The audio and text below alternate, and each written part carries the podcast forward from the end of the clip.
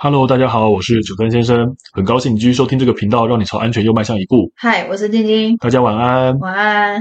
好，那么我们上一集呢，你还记得我们讲了什么内容吗？呃，其实应该不是说上一集啊，上礼拜我们提到的就是一些电影的情节，哼对不对？那你还记得我们讲了一个说，其实呢，你看那个人去撞破这个玻璃，哈、哦，是不太可能的事情哦。还记得这个吗？还记得。好，那我忽然想到呢，就是。呃，我在上礼拜我去一个地方上课的时候，那就有人提到一个问题，他问我说：“呃，他们如果在火灾现场受困的话，好，就是平常有没有要需要去准备一个工具哈，是可以去把玻璃给敲破的？”你说公车上的那个什么玻璃挤破器啊？哦，对对对，玻璃器车窗挤破器。哦，对，好，那我先谈一下这件事情。就其实我发现以前还蛮多民众也会问我这件事情，就是说。要不要在火灾现场去打破窗户？好，嗯、那我先简单说一下，我觉得呢，这个是没有必要的。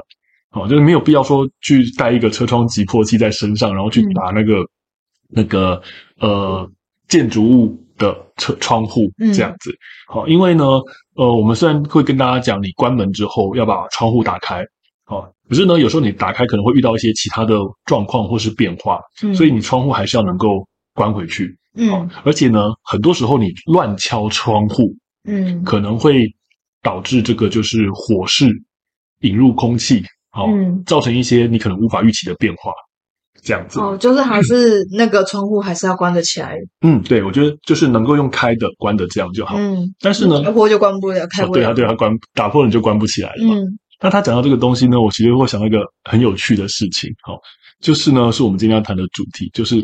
车窗急迫器这个东西，嗯，因为他问到这个时候呢，我其实忽然想到，我们其实都有带车窗急迫器在身上，对不对？对。对，这是我们随身携带的，嗯，好，那当然我知道你也是认识我之后才有这个东西，因为那个是我买给你的，对啊，对，那你那时候有没有想说奇怪，为什么带这个东西在身上？不会啦，就是会觉得说，反正都是防身，然后救命，救命的东西都是这种概念啦，你一辈子可能用不到，但是如果真的你用到的时候，你会很感谢他哦，好在你有带这个，对。那我当时其实呢，是因为呃，我记得那这个时候有一段时间有个新闻，就是有人他的车子呃遇到大水淹水，就在地下道淹没。那他们因为困在车子里面出不去，所以呢就溺死了。嗯，我当时是因为这个想法哦，所以说我就我们随身都携带车窗挤破器。它在水里也可以这样子用吗？嗯，也是可以啦。对，也是可以，就是其实是在你车子开始进水之前，你把车窗敲破，因为他们其实你车子到沉没进水还是需要一些时间，嗯、那其实是在那个时间，有时候车门可能卡住了，哦，那用那个利用那个空档，嗯，给你制造一条出路。嗯对，但是后来其实呢，我发现到，因为后来又有出现有火烧车的一些新闻，嗯，所以我也发现说，哎，其实随身携带车窗击破器是一个还蛮重要的事情，嗯，对，那我们自己都会随身的携带，这样子。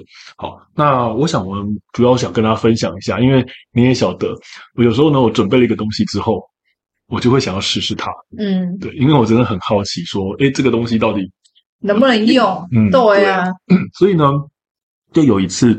呃，就是利用一些认识的人，然后就有认识一个一位老师，他是在某个学校的那个汽修科，就是汽车维修，啊，那边教书。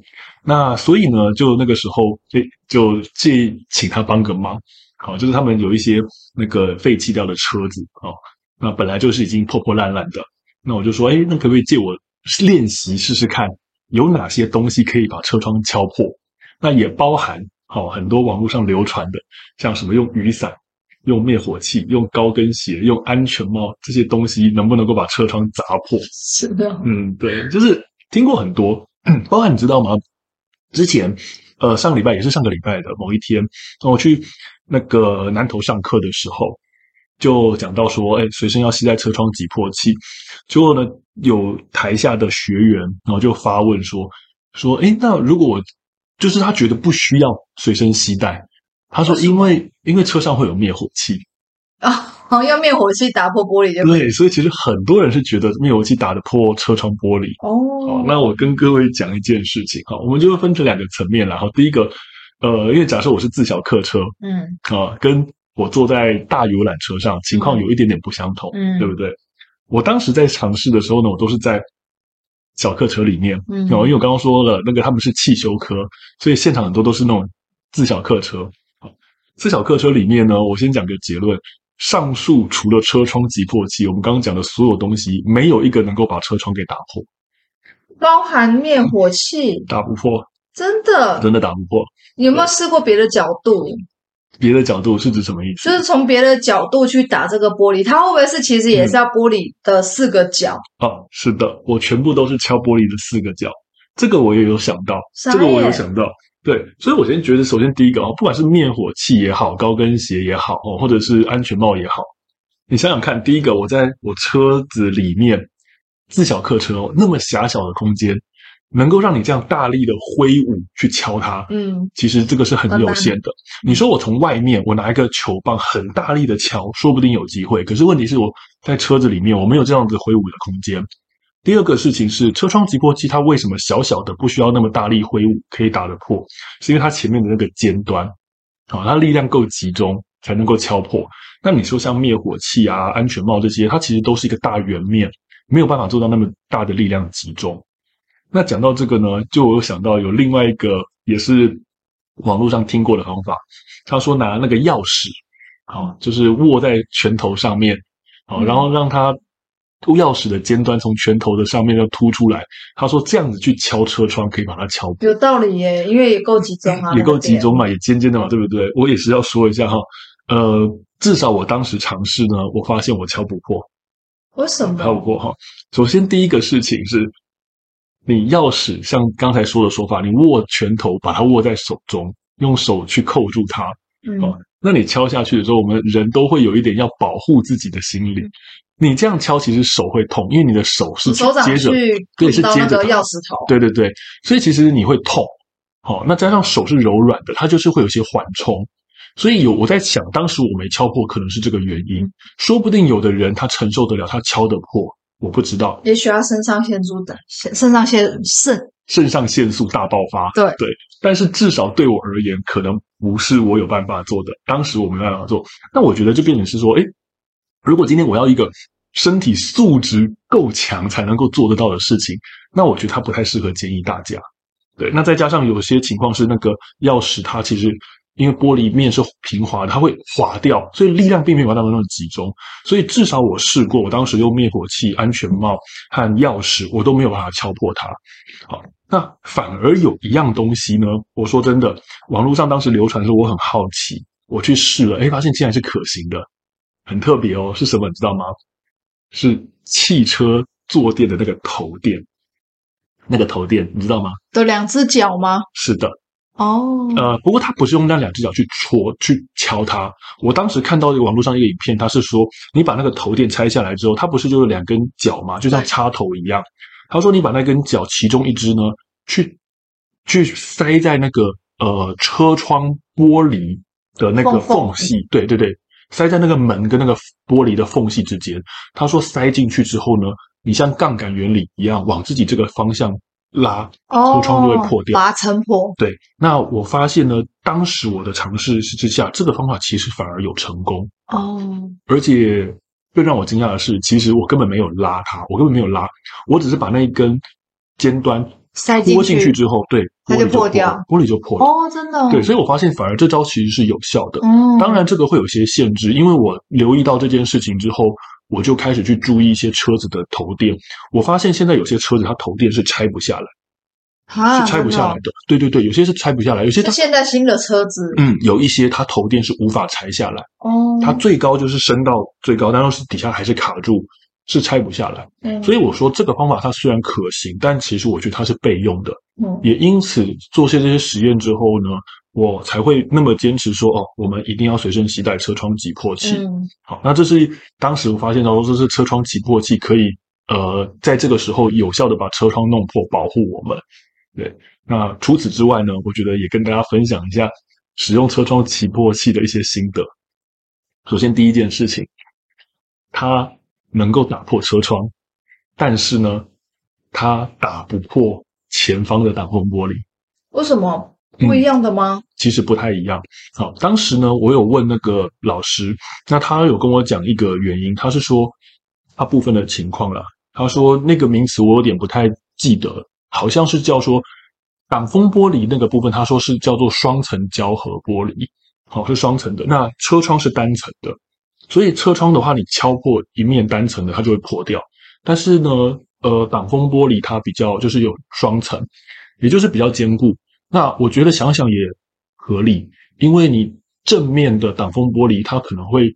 在开车的行车途中遇到一些像碎石啊或是东西的碰撞，所以要牢固一点。对，所以正面它会迎风，会有一些碰到呃碰到硬物的状况，所以挡风玻璃它是比较坚固。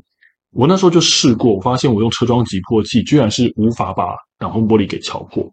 哦，嗯，所以这也让大家知道一下，如果你真的要敲窗户的话，先从侧边的下手，你要选对地方。你敲正面，嗯、虽然说正面的。如果敲得破的话，空间是比较大，但是我们那种小型的那种可以随身携带的车窗击破器，它没有力量，没有大到说足以把正面的挡风玻璃给敲破。对，那第二个事情是这样子的，现在我们不是很多车子会贴隔热贴膜吗？嗯嗯，对，我也发现到，如果车窗呢，它贴上隔热贴膜的话，会比较难撬破。啊，嗯，是的，当然要看贴哪一面啊。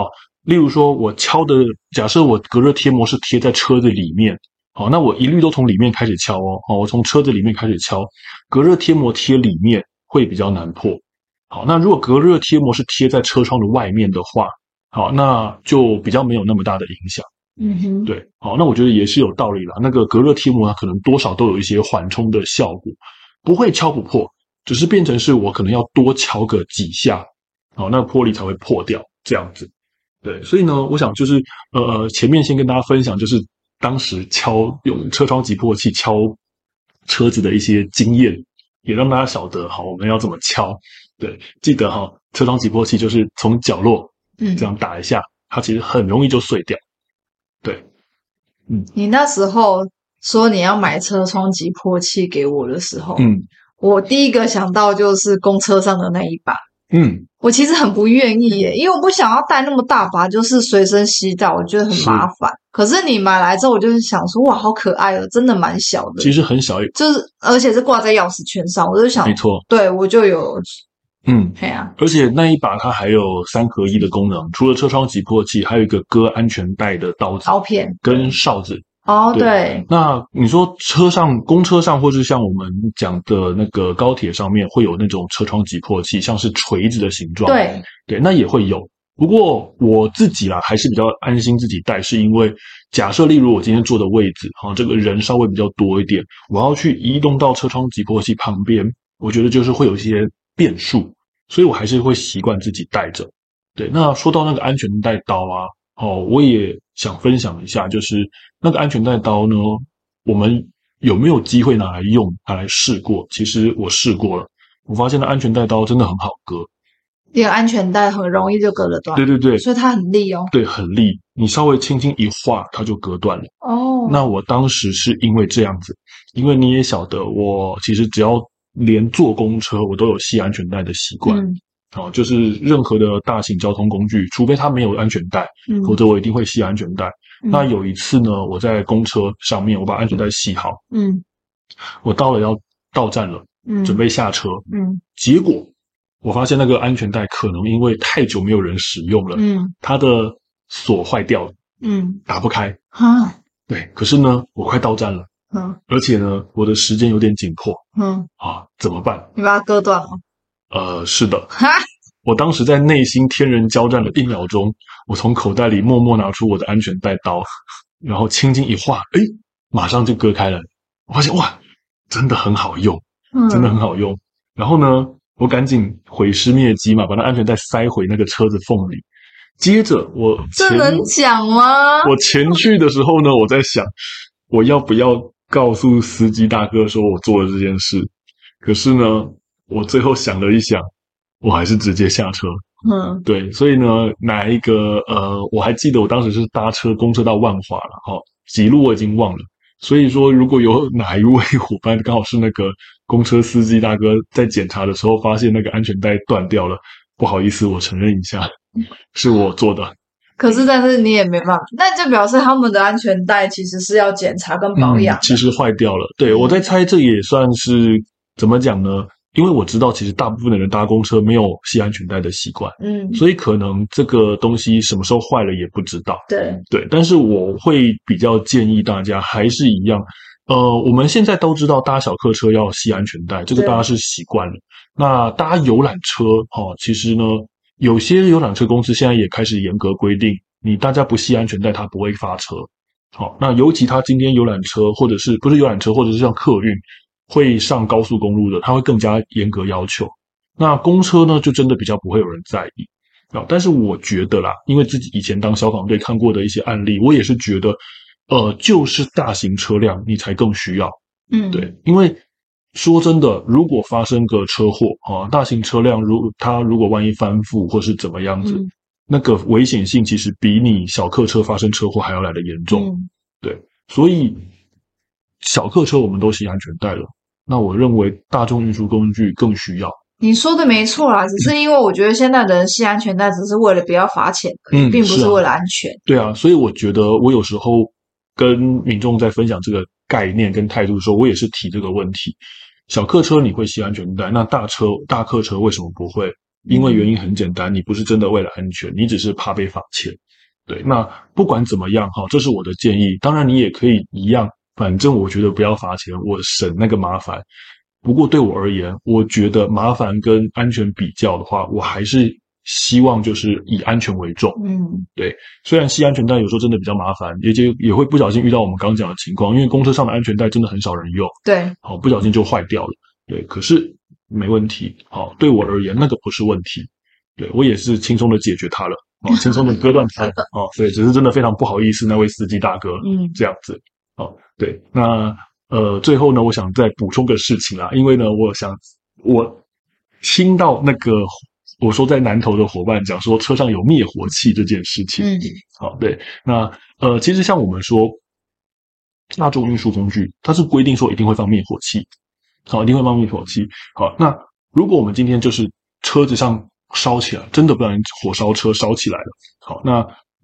这个时候，我们要不要去拿灭火器来灭火？还是呢，要像我刚刚讲的一样，我们先敲破车窗，赶快逃离会比较好？你如果没有逃离，你怎么来得及拿灭火器灭火？嗯，是的，其实呢，我觉得这是一个很重要的要要要点。我们的做的应变呢，其实要以先保护人民为优先。嗯，我确定我能够安全安全离开这里，我们再回头看看我有没有机会灭火。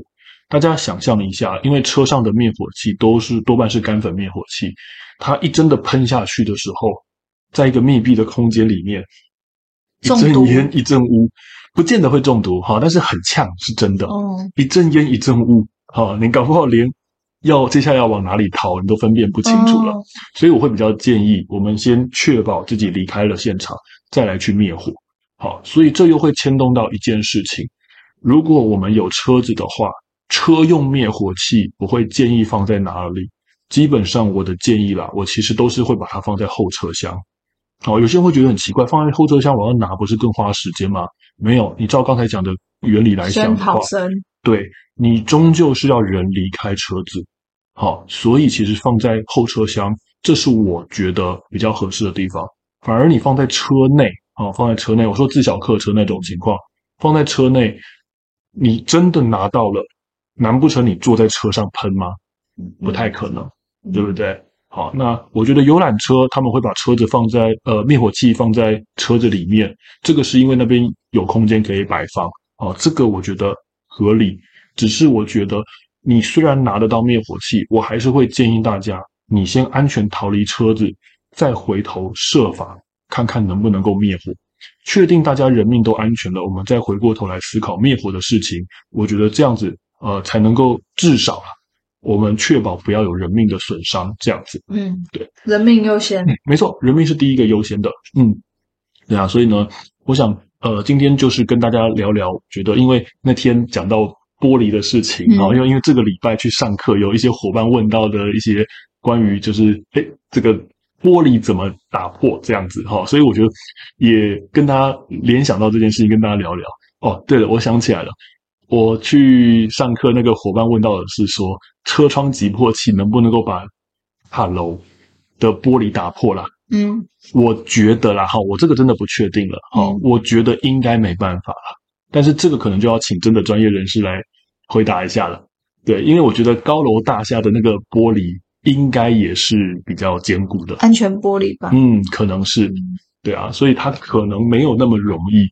嗯，只是我当时也有回答他，就是我说在火灾现场，其实你没有什么必要去做这件事情。对，没错，对，你没什么必要去做这件事。嗯、对，所以，我也很好奇，如果有对玻璃有研究，或者是玻璃的厂商，对，知道这件事情的话，到底大楼的玻璃是能不能被车窗击破器打破？对，可能帮我们回答一下。欢迎留言。是有听说，像飞机或者是高铁、火车。他们那种大众运输工具，它是故意把侧面的车窗，好，或者是有几道门是做的比较脆弱的开口，目的就是为了让外面的救灾人员能够从那个破口去轻松的切开一个通道，把里面的人救出来。嗯，对，那所以我才会说是侧面车窗，可能是故意保留这种脆弱、嗯、脆弱性，但是那个高楼大厦它盖的高一点的。